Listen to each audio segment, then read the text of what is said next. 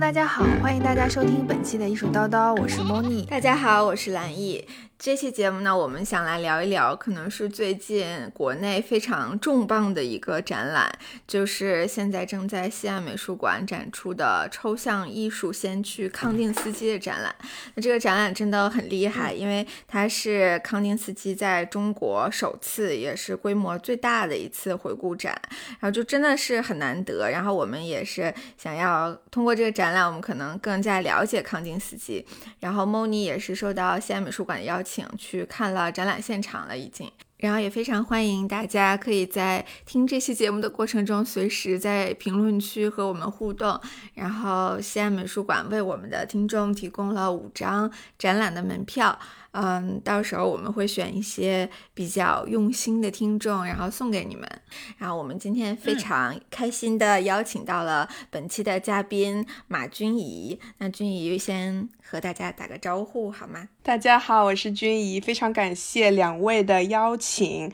然后先做一个简单的，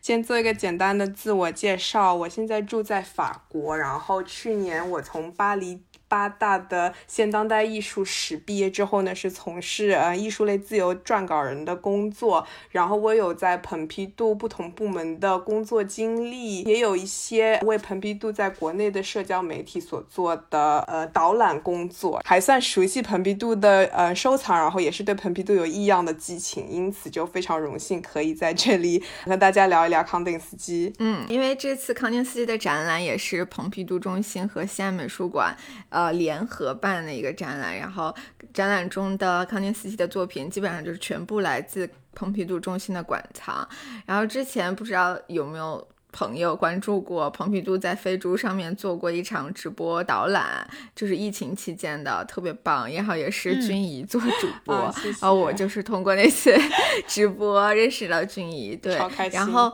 大家去蓬皮杜的官方微博上面也能看到君怡的身影，所以我们真的非常开心，就是和君怡一起聊一聊康定四季。嗯，谢谢。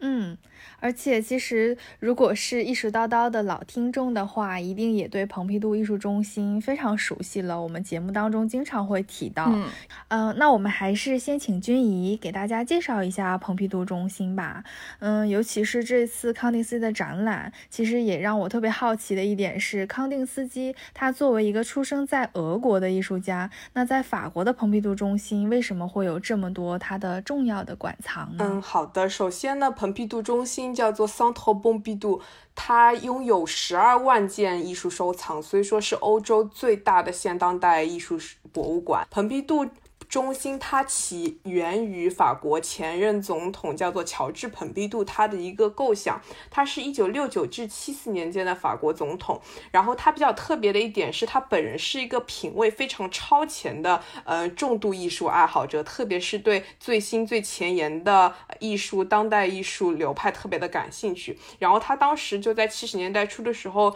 设想在巴黎建造一个跨学科多功能的文化艺术中心，为的是与与纽约 PK。嗯，来重塑法国在艺术领域的一个国际地位吧。蓬皮杜中心里边呢，比如说有什么呃电影院呐，一些表演中心啊，还有呃三层的一个图书馆。其中呢有一部分其实就叫做康定斯基图书馆，然后，为的就是纪念。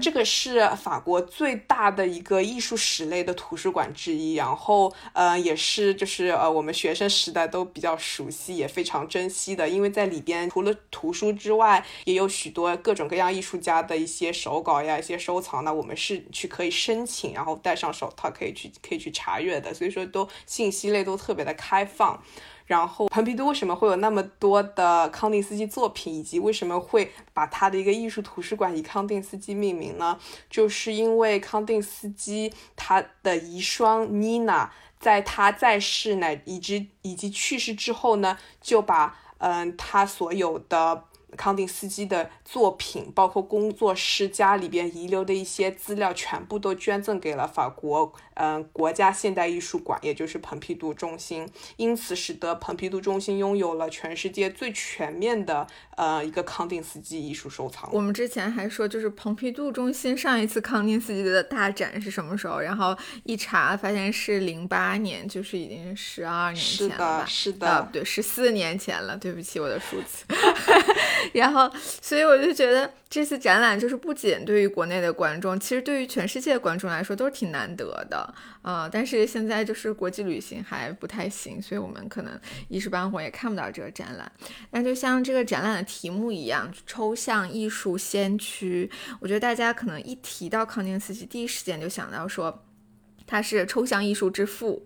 那同时就是。呃，对抽象艺术可能又会有很多的疑问，比如说，就这些抽象艺术的画家，他们画的是什么呀？他们是不是随便画的呀？他们作品想表达什么呢？是因为我也就是大致了解了一下这个展览的章节和作品，我觉得一个非常吸引我的点就是这个展览它是以时间为动线去策展的嘛，所以说观众其实可以通过展览看到康定斯基他的作品是如何从具象，就是能够看出。出来他画的是什么？一步步走到抽象，就是看不出来他画的是什么，这样一个比较完整的这种创作方式的转变。然后，因为梦妮也去了展览的现场，就想问一下梦妮，你最大的感受是什么？对，因为我去看的那天其实是开幕现场，嗯，是我最大的印象，其实是我觉得这个展览让我知道了康定斯基是为什么会这么创作。就他会给我交代很多背景和缘由，然后康定斯基是如何受到了东亚文化的影响。这个展览总共是分为五大章节的，嗯，第一零章的话就是序言，就是讲他是如何受中国和日本的这个文化的影响。然后从第一章开始就是说初始的时候他的记忆研习，然后第二章是呃木脑时期，木脑是德国一个小镇的名字，就是说他在德国呃那段时间他的呃。艺术创作叫做抽象的突破，然后讲了俄罗斯期间叫间奏岁月，然后下面一章节就是包豪斯理论年代，然后那么最后一个章节就是巴黎，也就是他的成熟时期，嗯。其实我觉得我们可以按照这个策展的顺序来开始我们今天的谈话和聊天。我们可以先聊一聊第一个章节，嗯，就是他职业生涯的初期。因为就像是莱伊刚才说的，确实是我进到展厅里发现，在那个时期还是能看到康定斯基很多作品是蛮具象的，嗯，而且能看出来他创作的主题啊、题材呀也都比较鲜明，就是来自呃俄国民间传说。对我觉得可以先请君怡也。给大家介绍，呃，一两件这个时期他重要的作品吧。嗯，好呀。康定斯基他出生在俄罗斯，但是他是在慕尼黑学习的艺术，然后他也是可以说大器晚成。他到了三十岁才开始决定说，哎呀，我我要投入这个艺术创作，而放弃了过去非常非常体面、非常稳定的一个经济学教授的一个工作。呃，然后他在慕尼黑，呃，他学习的两大点，主要一个是淡彩绘画，一个是木板画的技法，然后也开始也是从那边开始受。到东亚文化的影响，他也和他的一些朋友开始收藏日本浮世绘。因此呢，我们在第一个展厅，我想要和大家聊一聊的第一件作品叫做《歌》，第二件作品《两个女孩》，他们就分别代表了就是嗯康定斯基所学会的嗯淡彩绘画和木板画这两个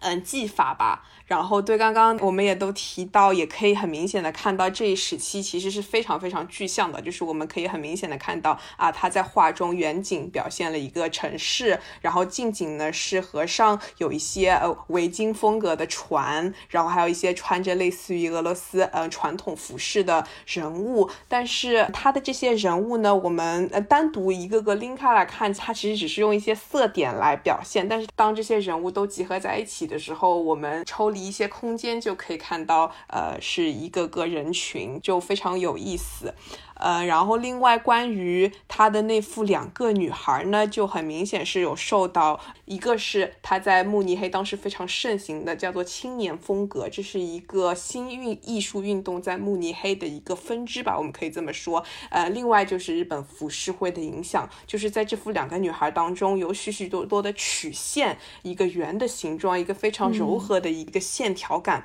然后它并没有强调一个纵深，强调透视，而是。是，嗯，突出了一个平面感，然后我们可以看到近景两个女孩处呢，它给我们的画面的视觉感觉是比较满的，背景处呢又又很空，就这两者之间的一一个 tension，两者之间的一个张力，我觉得就非常的有意思。其实我还挺好奇的，就是为什么它。去慕尼黑学的是淡彩画，是不是那个时候更多人学的是油画呀？嗯，因为那个时候等于说是十十九世纪末期嘛，所以说一些新的艺术家都是在探索我怎么样突破学院艺术的禁锢，去发展新的艺术。然后这其中很大的一条路线就是，呃，一个是从嗯非欧洲的。艺术当中寻找灵感，比如说非洲的木雕呀，嗯，南美洲的土著呀，然后包括我们的东亚艺术。另外一点就是回溯到欧洲的传统，然后这个淡彩画其实是欧洲文艺复兴之前，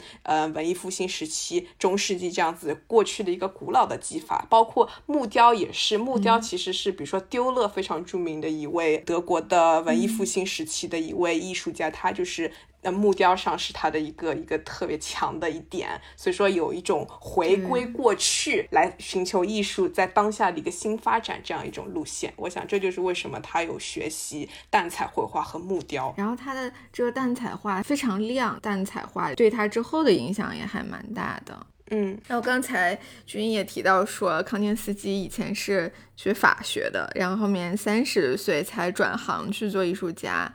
然后之后，他又去很多城市旅行，比如说去了威尼斯、去突尼斯、德累斯顿、苏黎世、柏林，然后很多很多地方，而且是集中旅行了好几年。包括他就是受到旅行的影响，创作很多作品都能够在这个展览里面看到。其实，那他为什么 能这么自由的去追求自己想要的东西，然后还能自由自在旅行呢？我觉得有一个原因就是他家非常有钱，是。太重要了，经济独立。他有很多房产，那种包租公，就好多房产。但是我之前有看到一个资料，就是说在列宁的那个布尔什维克政府统治期间，不就是说要把这些房产充公，就都上交，所以就都 嗯，是的，是的。但是开始他还是家底很殷实。对，然后我之前就看很多康定斯基的材料，发现他基本上每一张照片都。是掉了一根烟，然后是吗？对对，就是很爱抽烟，基本上大部分照片都是很西装革履的那种，非常嗯。嗯，很注意形象吧？对对对，就是和其他那种贫穷艺术家都很不一样。他是贵公子，是的，确实就是就是上层资产阶级出身。我觉得也是因为他这个出身比较富裕，所以说他年轻的时候有这个条件。比如说有一些家庭教师会教他乐器，钢琴和大提琴。这个我们之后就会提到，对他的艺术创作也是非常。嗯，重要的影响。然后我想再提一下康定斯基，他在旅行的过程当中，比如说他有在巴黎旅行，然后在旅行的过程当中是有看一些当地的艺术展览，然后因此是也吸收到了，比如说在巴黎当时正红的，比如说像马蒂斯的野兽派、毕加索他们的立体主义这样子的一个影响吧。就他也是在不断的吸收其他流派他们的一个艺术上的技法也好，思想也好，所以说他也是有在慢慢慢慢摸索。所自己最后成熟时期的一个抽象艺术的风格，嗯，对对对，我听说就是他最开始想要嗯转行做艺术家，就是看到了莫奈的展览，嗯，说到那个甘草堆那幅画，是一九零七年的时候，他看了高更的。一个展览就在巴黎的一个小郊区吧，对，所以说，嗯，感觉确实是这些印象派啊、后印象派啊，对他的影响确实是有的。但其实我觉得他完全走的不是这条路啊，对，印象派他就是很追求你看到什么就是画什么，但他是比较有一点反对这种很理性的，他是想表达很主观的东西，在他的创作里面。对，因为印象派就是他还是是一个对自然景物、自然人物的一个再现吧。但是康定斯基他就是想要抹去这样的一种再现，而是表现一种纯粹的情感和思维，一些抽象的东西，我们不能够看到的东西。对，然后刚刚你提到高更，我就突然想到，其实高更他也是半路出家的，就是他也是差不多到了三十多岁的时候，他之前是在巴黎证券所工作，也是赚很多钱，然后金融人士，对，也是金融界 人高薪人士，然后他也是，其实就是怎么说呢，心中有有这么一个念想，然后就被周围的也是艺术朋友激起，然后也是完全了，就是放弃了过去这样子一个体面的金融界人士的工作，然后就呃成为了艺术家。可以看《月亮与六便士》。嗯，那其实我们可以呃看到，就是说一开始他还是具象的这些作品，那等到第二个章节木脑时期抽象的突破，那么其实讲的就是他在木脑这个德国一个小镇上面，呃他的一些创作吧。嗯，我们可以请君怡。讲两幅印象比较深刻的作品吧。嗯，好呀，就是他是差不多到了一九零八年的时候来到了木岛，然后很很快的。呃，一九零九年开始，他他对于抽象艺术的这么一个探索，他发展出了三种表现的绘画的类型，一种叫做印象，就是 impression，就类似于印象印象派的那个 impressionism 的 impression，它指的是对于外界自然的一个直接印象的复制；另外一种是叫做即兴，就像音乐一样，呃，improvisation，它指的是呃对潜意识的表达，嗯，表达那种突如其来的内心的情绪和。心理活动，呃，然后第三种叫做构图 （compositions），然后它指的就是呃艺术家更长久、更缓慢的一个艺术探索，然后也是以多种多样的线条、形状、色块来表现更复杂的一个色彩的交响曲。然后在这个展厅里面呢，我们有看到三幅嗯即兴系列的作品，即兴的三。十四和五，然后他们分别创作于零九、一零和一一年。我觉得这三幅作品就很明显可以看到，呃，康定斯基从最初的我们可以明显在即兴三当中辨认出远处的房屋、近处的一个骑士、山坡，然后渐渐的到到呃十四和五，它等于说具象的元素越来越少，而抽象的嗯比重越来越高。我们就可以看到它这样子的一个发展，然后即兴三的话，我觉得可以很明显的是，它有受到马蒂斯的野兽派的影响。嗯，就是说野兽派他们使用的是非自然的，而是来自于艺术家的想象的颜色去去填这个图像。比如说，呃，天空呃是蓝的，但是在即兴三当中，天空是红色的，等等等等，这样子的一种呃来自情感的一种抒发。然后骑士对康定斯基。来说也是他非常喜爱的表现的一个一个对象也好，这可能来自于他的一个宗教宗教的学习的背景。然后在德国的他一九一一年左右，他和他的朋友们有组织一个呃表现主义的一个团体，叫做蓝骑士。其实也是就与他的这这方面的兴趣所相连了。他是东正教吗？对，俄罗斯东正教。对，因为圣经当中就有讲到世界末日有四骑士嘛，然后这个世界末日的概念就与死亡重生这样子的呃点联系在了一起，而且要想到当时其实一零年代世界也是处于很多动乱，有一些小地区战争，然后也是在世界大战的边缘，所以说嗯。康迪斯基就很 conscious 的就觉得我们这个世新世界将要来临，打破旧世界，所以说他就是在探索新世界当中艺术家将要扮演怎样的一个角色。我有一个好奇的点，就是他为什么？在一零年画了即兴十四，然后在一一年画了即兴五，他就是命名完全不按顺序吗？这个我其实 我刚刚也有在想，我不是很清楚，但 但很有可能是他的即兴五，他开始创作于嗯比较早，但是他完成的更晚，我觉得很有可能是这样子。对对对，我觉得即兴这个系列。它本身的命名就是和音乐很有关系，因为我们知道在音乐里面就是很多有即兴音乐啊什么的。然后其实康定斯基他不是有一个特异功能嘛，联觉，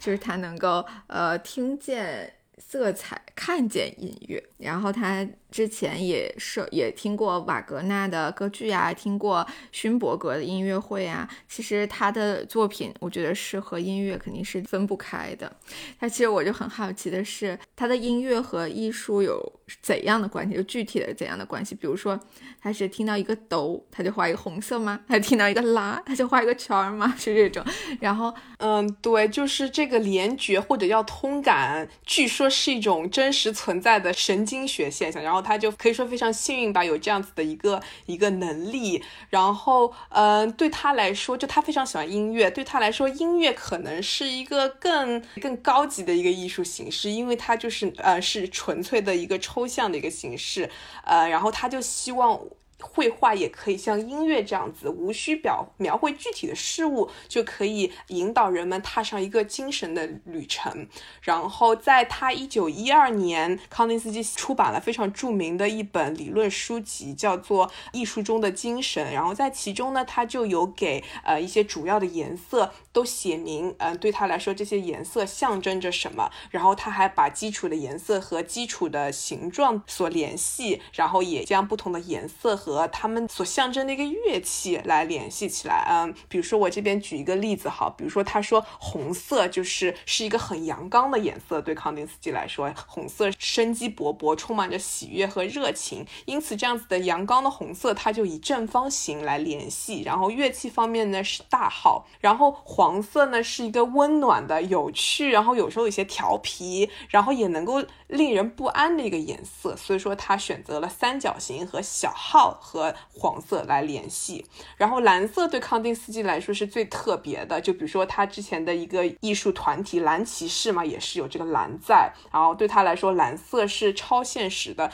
呃，最具精神性的一个颜色，嗯，是天堂的颜色，然后也与红色的阳刚。嗯，是成对立的一个阴性女性的颜色，因此它的形状是圆形。然后从浅蓝到最深最深的蓝，康定斯基就想到。笛子、大提琴、低音提琴、管风琴这样一系列的变化，所以说，我想康定斯基他在创作作品，特别是嗯比较复杂的构成系列，不同的形状、线条、不同的颜色之间，都代表着各自的一个音符吧，然后这样组成在一起，嗯，达到一种节奏感、一种韵律感。那我就有一个问题，就是，那如果不知道他想，就是没有看过康定斯基在他作品里面写的这些。嗯，乐器形状、颜色和音乐的关系，那观众如何能够感受到他就是听到的这些音乐呢？就是光看他的作品的话。嗯，我想首先一点就是对一件艺术品的解读，很多艺术家可能都是反对的，因为康定斯基他的抽象艺术，他也是觉得抽象艺术是最能够使艺术家和观众在情感上面有一个共同的颤动，用他的话来说，共振的一个艺术形式啊，而且各种各样的颜色，其实每个人都或多或少对一些颜色以及它所代表的情绪，它所代表的事物也好，回忆也好，都有一个个人的体验。我想。大家在欣赏的时候，呃，其实也无需去咬文嚼字的看康定斯基他的一个想法，也可以带入自己的回忆，调动自己的情感，去直接的来面对康定斯基的作品。我觉得这可能是呃更有更有意思的一个一个体验吧。是的，是就像是之前在西安美术馆《时间的形态》那个展览，就第二个展厅右手边第一个作品。就是康定斯基的作品，然后当时我看的时候，我只是觉得它很跳动，但是我看了那个展签介绍之后，我确实觉得它有点音乐性，哎，而且加上它旁边是保罗克利的作品，然后我就觉得，哦，确实是有一点这个特点和相通的地方的，所以那个是我第一次对康定斯基的这个联觉这个感觉有还比较深刻的认同的作品。我感觉很玄学，但其实我后面查资料发现很多怎么说名人吗还是什么，他们都有这个特异功能，比如说村上春 树好像就是是吧？然后还有那个还有一个谁，就是写《洛丽塔》的那个作者，他也是有这个特异功能，还挺神奇的，我也得想体验一下。嗯，我是知道村上他好像是非常喜欢爵士乐，对吧？对对。呃，我个人看画的一个体验，我觉得就是跟跟你们也差不多吧，应该就是在看一一幅画之前，可能半知半解知道一些点，嗯，但是带着这样子的一个前提去欣赏画，其实是最好的。就比起你一无所知或者知道了太多去欣赏一幅画，呃，来讲是最好的。因为如果你一无所知，你就没有一个切入点，嗯，然后，但是如果你知道了太多，你就会被这些既有的知识所固定、所禁锢。其实康定斯基他也是这样子的，他觉得你看一个具象的作品，就是因为你看到一个物体，你就你的固有的知识就会来阻挠你呃这个情感的调动，因此说它也是有在往更精神性的抽象艺术的上发展。嗯，我这点特别同意君怡的呢。嗯，我觉得大家在看第二个章节的时候，或许可以就是在展厅里面戴着耳机听一下，就是康定斯基在一九一一年听的那场勋伯格的音乐会。嗯，我觉得是一个挺特别的体验，就是你耳朵里听着当时就是艺术家听过的一个音乐，然后看到他也许会受到这个音乐的影响创作的作品，还挺神奇的。嗯。哦，哎，我觉得这其实是个很有意思的点，哎，我不知道现场是怎么样的，但是我在想，如果啊卫生条件允许的话，比如说我们可以专门有一个展厅，呃，放上耳机，对我觉得这样就特别的有意思。嗯，因为我就是突然想到说，刚才嗯俊逸也提到，你最好就是了解一点，但又不全都过分了解。其实我当时看康定斯基的展的时候就是这样的，就我也不是说完全了解康定斯基，就甚至前两个展厅过去了之后嘛，我也只是在他作品上有个印象，然后这个时候就开始好奇他这个人了。然后等走到第三个章节的时候，就是叫俄罗斯间奏岁月嘛，其实我就在想，为什么叫间奏呢？后来我就。大概了解了一下，其实是因为在一九一四年的时候。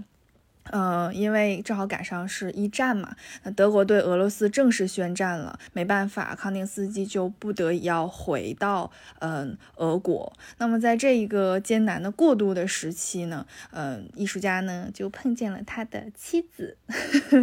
妮娜，也就是对捐赠了很多很多他的这些艺术品，能让我们有机会看这次展览的。嗯，所以其实我还挺好奇康定斯基和他的妻子之间的爱情故事的。开始讲八卦了。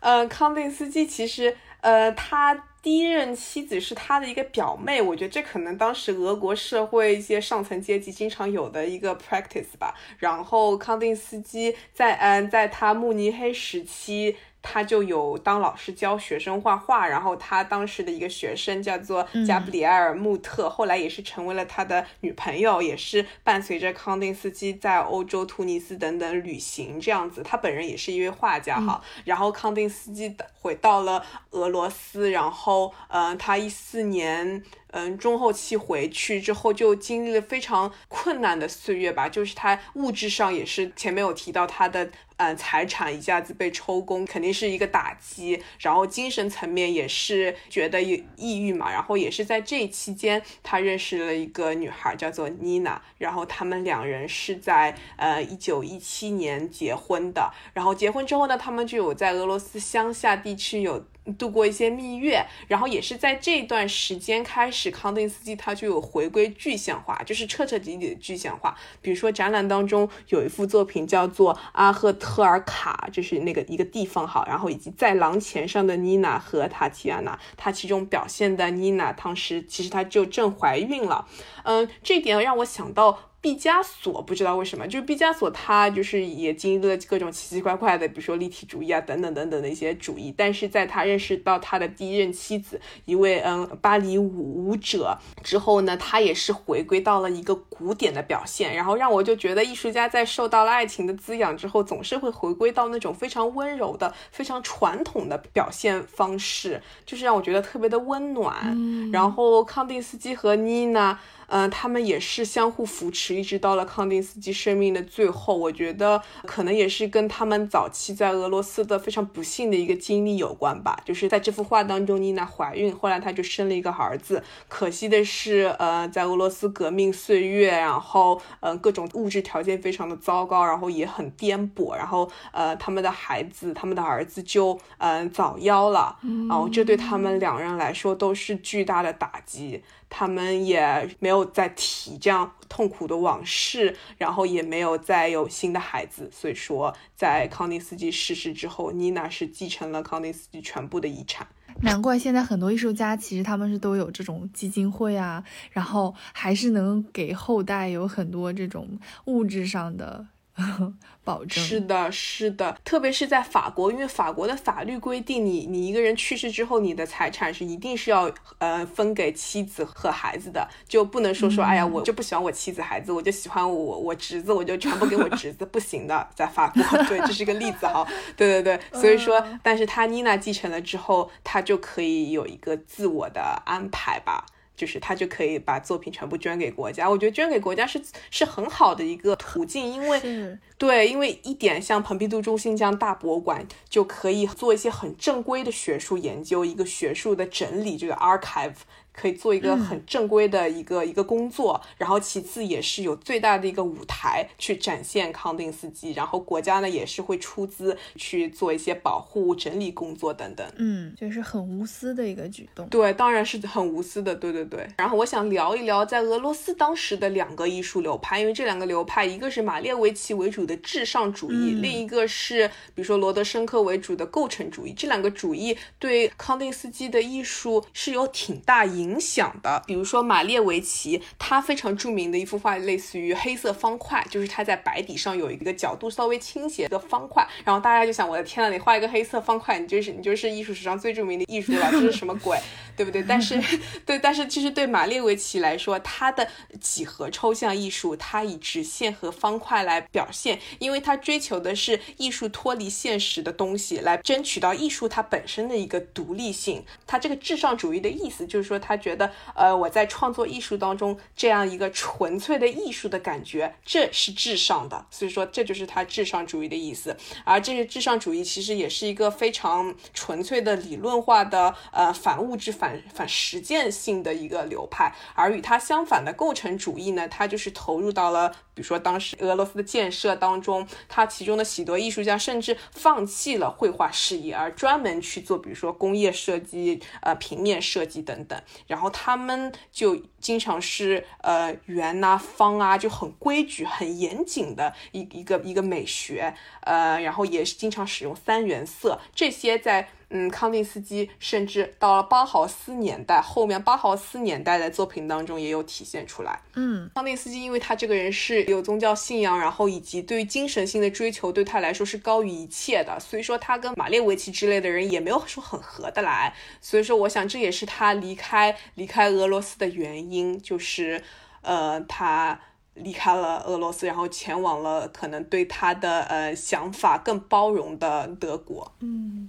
嗯，他更追求自己的艺术精神信仰了，觉得他还是可能没有找到真正为伍的人，所以就离开了俄罗斯。是的，前往了这个展览的第四个章节，就是包豪斯理论年代。对，因为它这个展厅关键词就叫做理论年代嘛。那么也终于提到了，其实康定斯基，我觉得他很特别的一点，他的抽象是有理论基础的。就是我觉得我第一次看到他的这个抽象作品的时候，我不会认为他是乱画的。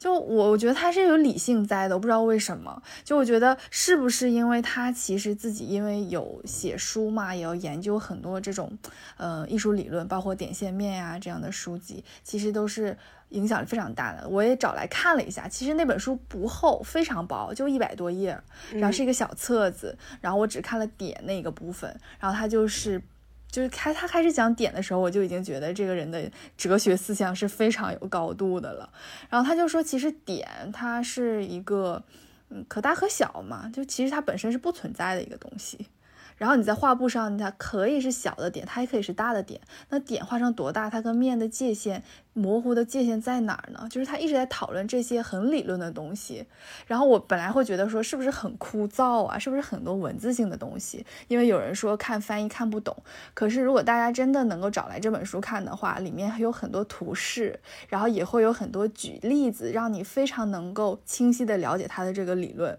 然后你再去看他的艺术作品的时候，你会觉得是一个非常有高度的作品。嗯，然后其实我觉得也可以跟大家在这里面聊一聊。嗯。嗯，对，就是康定斯基。首先，其实他在俄罗斯的时候，他就有加入一个呃新时代的一些艺术学院、艺术教学机文化机构的一个建成。但是在那边，他的一个教学的一个思路、教学的理念没有办法很好的发挥。所以说，在包豪斯，他是终于是有呃很好的发挥了。所以说，我想我们在聊比如说点线面这样子的作品的时候，其实某种程度上可以把它看成一个教学素材，因为他那时候是一个老师嘛。所以说，这些作品并不只仅仅是他写给自己，或者说他写给呃后代的艺术史学家看的，而是某种程度上来说是写给学生看的。嗯，等于说根据他的理论，学生也可以绘画出类似的这样我们所所谓的康定斯基风格的作品。呃，对，就是有一个指导性教案。对对对，就是这样。当然不是说和方康定斯基一模一样好，而是沿着他这个理论有自己的艺术的发挥和表达。然后在这段时期呢，康定斯基的作品也是在沿袭，可以说是他自己对于这个教学理论的一个解读。我们可以看到他的作品特别特别的几何化，比如说《白色之上二》，这是这个展厅的一个呃重量级的一件作品。这里边呢，它就是几何化，然后嗯，作品的轮廓。或特别的清晰，我们可以看到从呃画面正中开始有一个一个黑色的线，大致成一个直线，然后之后呢是有一些变了形的方块、三角，然后一些呃像棋盘格一样，然后还有一些圆等等等等。然后它这个颜色除了底色的白色和呃一些最粗的黑色线条这样子的一个动态的对比呢，还有更多的使用的是红黄蓝的三原色，这也是它从嗯构成主义。和至上主义那边，嗯，得到的一种呃灵感也好，借鉴也好，所以说这可以说是嗯康定斯基、包豪斯的一个冷静时期的一些作品。然后这一时期呢，他也是非常非常的多产，因为他在德国，就是在包豪斯一九三三年被希特勒关闭之前，他们都是很崇尚自由发挥、自由创造的，所以说这也是他非常多产的一个阶段。但我其实有一点很好奇的，就是说。康定斯基如果没有就是他对自己作品的这些解释啊，抽象艺术的理论啊，他就是光凭借作品能不能走到像现在大家提到抽象艺术之父就是康定斯基的这个个位置？因为我们就是发现，其实像 Hilma af Klint 就是也是和其实和康定斯基同时代的艺术家。然后我们之前在应该在第三期的节目的时候，就是讲古根海姆的时候有聊到过，嗯。真的，我觉得说实话，就是视觉上其实是不输给康定斯基的作品。但虽然说他的这个和康定斯基可能是不同的体系，但像他画很多几何计算是和通灵有关的，呃，然后同样 Hilma 也是创作生涯很长的一个艺术家，其实。现在很多人都在为他证明，就是说，呃，康定斯基之前在信中提到过，他第一幅绘画抽象绘画是一九一一年创作的。那然然后现在大家发现，Hilma 他的作品第一幅抽象绘画是一九零九年，就是比康定斯基说他自己抽象绘画还要早五年。但他们可能就是不知道对方的存在，但就很神奇的。不约而同的，就可能是那种艺术的趋势，就都走向了抽象艺术。对，那肯定是康定斯基是更有影响力的。包括这些年蓬皮杜中心对他的研究啊，这些展览啊，然后，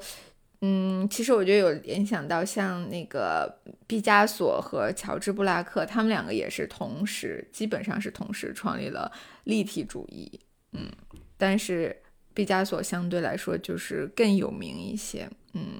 然后包括其他的一些呃抽象艺术的先驱的艺术家呀，我觉得君怡。我们也可以聊一下这个。好呀，我觉得首先就根据我个人的体验，法国的艺术曾经有个特别大的趋势，就是非常喜欢那种自我会理论化的一个艺术家。我觉得我之前和你们聊天的时候也有提到，就是我的导师他嗯读博的时候，我觉得可能是三四十年前了吧。那时候就比如说马列维奇和夏加尔这两个艺术家，他们当时学 界就是对夏加尔就嗤之以鼻，因为夏加尔就自己画一些人，画一些物，很美很美。美，对不对？然后马列维奇就是一个人在那儿使劲理论，然后大家当时就是特别喜欢马列维奇这一类的，所以我觉得呃，康内斯基他自己的哲思这样子的一个工作方式吧，特别符合法国学界的一个口味。但是康内斯基他自己的才华、自己的能力肯定也是在的。嗯，抽象艺术它并不是一个嗯单一的流派，就是这是非常需要明确的。就抽象艺术它是一个趋势，嗯，当时在美国、在欧洲，许多的艺术家都是在往这方面去发展了的。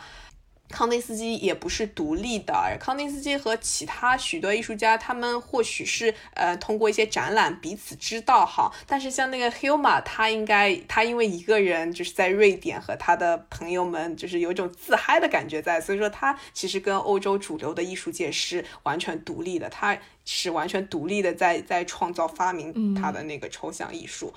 对，然后回到欧陆比较有名的，比如说蒙德里安和他的风格派，我想大家都非常非常的熟悉。蒙德里安，我个人觉得他可能在抽象艺术上走的比康定斯基更远，嗯，因为比如说，嗯，康定斯基他的作品当中会，比如说一个黄色的圆，我们经常可以在他的作品当中看到。然后当我们看到这样一个图形配着这样的颜色，我们会联想到太阳。就是说，在康定斯基的作品当中，他的色彩有时候并不是仅仅是色。彩本身，它其实也是背后有一个象征在的。然后蒙德里安呢，他为了解决这个问题，就非常冷酷的，可以说就是建造了一个横纵线条的一一个框这样子的一个一个结构，然后再把三原色，也是最最基础、最最精髓的基本的颜色来作为主色去填充这样子的一个壳。所以说，嗯，在某种程度上，蒙德里安的呃艺术就抽象的更绝对。然后，另外在巴黎有呃罗伯特·德劳内和他的妻子索尼娅·德劳内，还有一位叫做库布卡，他是捷克裔的一位画家。他们三个人等等哈，他们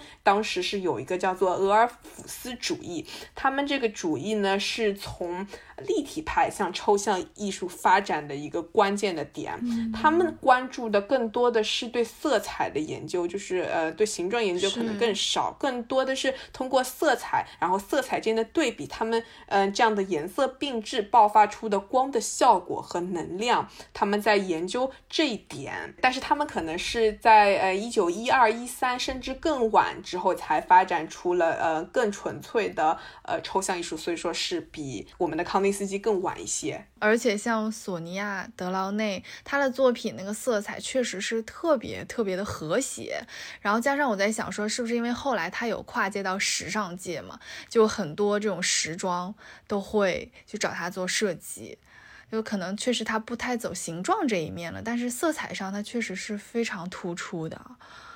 是的，然后就是回到说刚才我们的讨论嘛，就说为什么，嗯，康定斯基其实他还蛮注重这个理论的。我在想，是不是因为他是学法律的啊，或什么的，跟他本身三十岁之前的人生经历稍微有点关系呢？就他可能本来是一个还蛮严谨的人，所以当他即使从事艺术的话，他也更希望能够用这些，嗯，更夯实的这种理论基础去走向他的研究。会有这方面的影响吗？嗯，我觉得很有道理。哎，对我没有想到过，但我觉得特别有道理。因为其实等于说他这个每个人的思维模式嘛，都是定了的。然后他等于说思考的这个逻辑，他就是会回归到学术严谨嗯的的理论上。特别是呃康定斯基，他其实在在绘画之前，他是嗯经济法律的教师了。然后在绘画的整个过程当中，他也是不同机构的教师。所以说理论也是他的一个。艺术工作的重要组成部分。嗯，在一九三六年的时候，纽约的 MoMA 现代艺术博物馆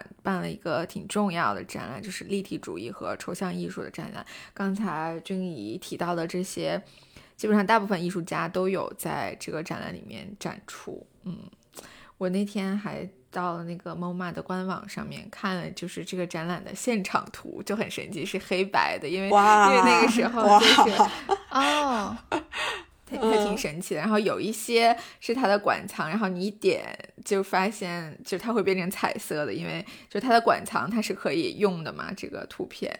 对，但是但其实康定斯基在美国算是也算是比较有名吧，但是很多当时的一些呃艺术家因为战争啊什么的都搬到了美国，但其实康定斯基他从来没有去过美国，而且他。就拒绝去美国，对。对，然后加上之前我有跟我朋友也在聊，我就觉得说他其实命运也没有那么一帆风顺，因为他之前在包豪斯在德国又任教，可是呢，因为战争的原因，就是纳粹不是占领了，呃，就是那个包豪斯学院，然后被迫就停关了嘛，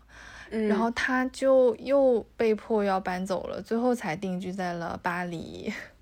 对，然后就是说下一个章节展览的第五个章节，说是巴黎成熟时期。嗯，这个我觉得这个让我印象特别深刻的就是，嗯，展厅问上海博物馆借来了一些青铜器的展品，然后你会觉得，哎，好像这种碰撞，这种展陈设计还蛮特别的。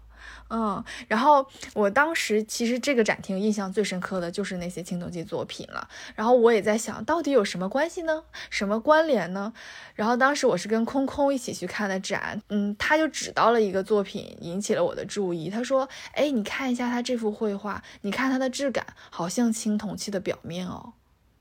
然后我才有真的注意到，说哦，原来这个关联在这儿，就是说他受到了这个青铜器这个。材质吧，这种影响，包括他自己本身也是很呃喜欢这个文化，也有收藏，所以运用到他自己的画作上，真的会有一些些线索在，所以也要请。嗯，听众朋友们，如果真的再去看这个展览的时候，也可以注意一下那个展厅里面他的绘画作品到底在哪些地方体现到了这种青铜器的材质。我的话非常可惜，就没有办法去现场看，然后就只能想象。然后我是在过那个就这个巴黎时期的作品的时候，我就发现他晚期的作品，比如说我这边有看到一幅叫做《圆与方》，它是一个粉色的底，然后上面有类似于。五个五个形象，但是就很像人物一样。然后这些给我的感觉就好像非洲的木雕。然后非洲的木雕也是在呃是呃一九一零年代、二零年代就已经呃受到了巴黎当时像毕加索呀等等等等人的喜爱。我觉得有看到这个的影响。然后之后有一幅叫做堆积，是一个类似于深蓝色的底，上面有一个黄色的框。然后之后里边又是一些小小的鸟呀、鱼呀什么。的让我就想到古埃及的象形文字，嗯，然后我就在想，就是这些非洲的异域的，然后包括我们中国的东方的远古古代的文物，对于现当代这样子的一个先驱艺术家来说，如果他们有心的话，真的可以是极大的灵感源泉。从上海博物馆借展的这个点也很有意思，就是说人们在他的遗物里面找到了一个，就是中国青铜器当时在法国展览的一个展览手册。然后，但其实并不能确定他有没有去看过这个青铜器的展览。对，但其实我就觉得说，好像现在很多展览都会，就是你在当地展的时候会想到一些，就是和当地文化的连接。我觉得挺能理解的。就是我们之前在伦敦的时候也去看过，像梵高和梵高与英国的那个展览，就讲了很多，就是梵高他当时在来伦敦呃工作的时候。嗯，去看了那那幅画，然后他就是根据看完这幅画创作的那些作品，把就把它们联系起来。对对对，就是这种。哎，其实那个展厅里我还有一个作品印象很深刻，哎，我是被它名字吸引了，它叫有序堆积。可是你去看的时候，我真的看不出来那个序 是什么，就是我觉得完全是无序堆积啊。为什么叫有序堆积？我真的很好奇。就是他难道还是想体现他的这个绘画理论吗？就点线面这些，因为有很多圆圆，也有这种。我觉得它这个有序可能就在于，因为它等于说是一个大圈包着小圈，小小圈再包着小小圈，然后再包着小小小小圈。我觉得可能就是这样子的一个所谓的有序吧。然后这件作品，呃，我觉得它这个就是蓝色的那一部分哈，其实是一个蛋的形状。据说这是康定斯基在复活节的时候送给妮娜的一件礼物，就是俄呃俄罗斯传统的时候就是会有一个送蛋嘛，就比如说我们知道他们的末代沙皇尼古拉。二是，他就有送些制作非常精致的呃，对宝石蛋送给他的妻子。我觉得这也是沿袭了他们俄罗斯的一个一个传统。然后到了现在这个巴黎时期，他的作品就就很，我觉得跟过去的比就没有那么。中规中矩，或者没有那么严谨，或者没有那么那么严肃吧。因为之前他画圆圈会用圆规，画直线甚至会用尺，但是到了这边，他肯定也是受到巴黎就是很浓郁的艺术氛围，这样一种嗯自由欢乐的氛围的影响吧。他的作品也是嗯更。首先，一个颜色上会用一些粉彩系的颜色，橘色呀、粉色、粉蓝、粉绿等等。然后，呃，内容上、形式上也是出现了很多很多的曲线。然后，它的一些呃形状，其实给我们一种嗯拟生物的样子。就比如说，嗯，在这幅有序堆积当中，我们可以看到一些类似于鱼啊、鸟啊。然后，我觉得中间的那个，就就好像在马戏团里边会看到的一些东西。然后，整一个。对，然后整一个这个蛋里边这样一层一层包裹，然后也有许多小的圆，让我觉得就好像是呃显微镜下看到的细胞一样，我觉得就很有意思。哦，对对对，很像哎，真的很像显微镜下的这种印象。是的，是的，是什么线粒体什么的。对，而且这个作品又 给我的感觉是。即使他是一个研究理论，觉得他应该是有个硬朗线条的人，可是他到成熟时期的作品都还蛮软的耶。然后就是刚才君怡也提到一点，说他的用色上面嘛，就开始用橘色、粉色这种，我就开始回想前面几个展厅，我有没有看到这么艳丽的颜色，就好像还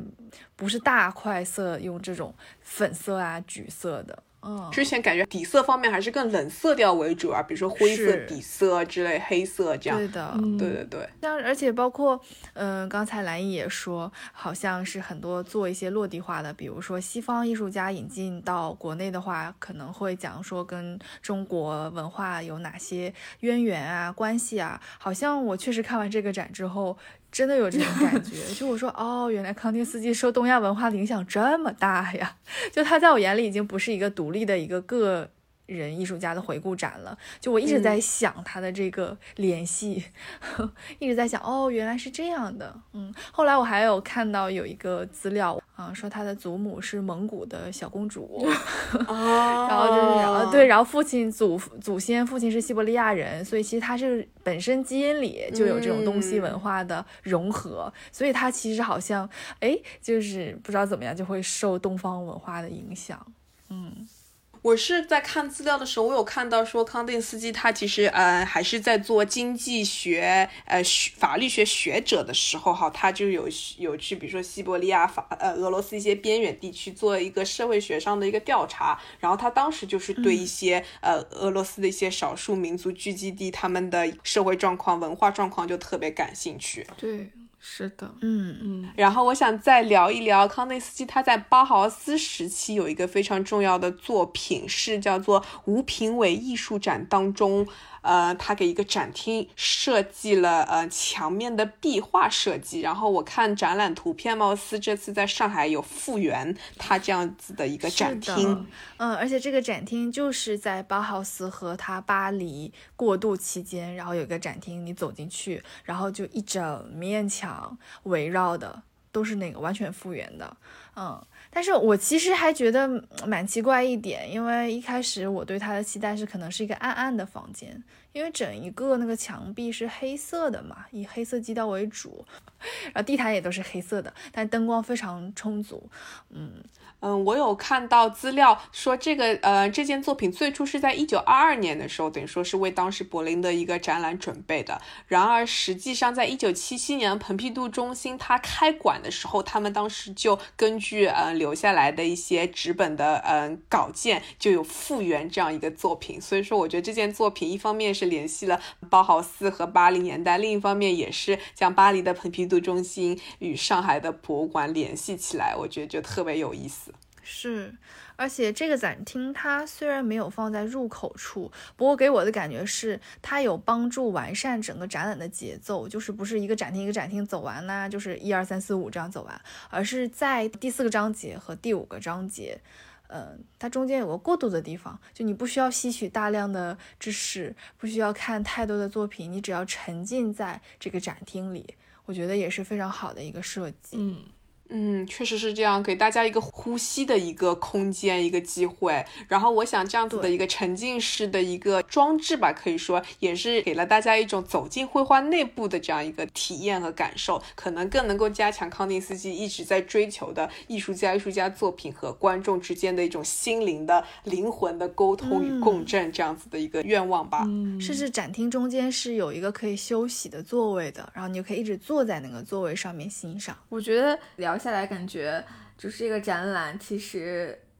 更好的观看方式是你就是在一幅画，你可以选几幅作品，然后去慢慢的看，因为它就是真的还很有内容，就是每个作品里面，对对对，嗯嗯，那本期节目就到这里啦。我觉得康定斯基可能是一个我们中国的观众还都比较熟悉的一个艺术家了，然后。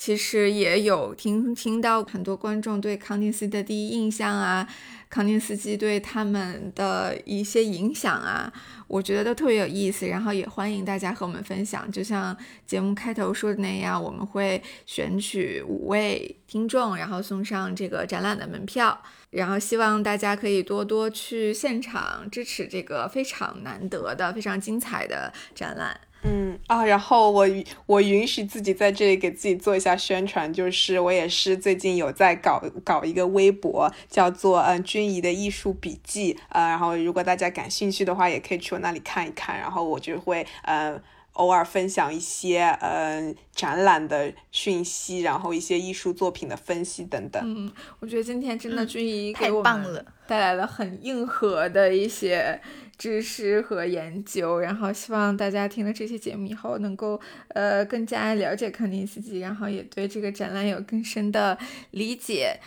那么本期还有另外一个福利，要感谢广西师范大学出版社新民说的赠书，我们会在艺术叨叨的官方微博抽取两位幸运的朋友，送出《艺术之爱》这本书。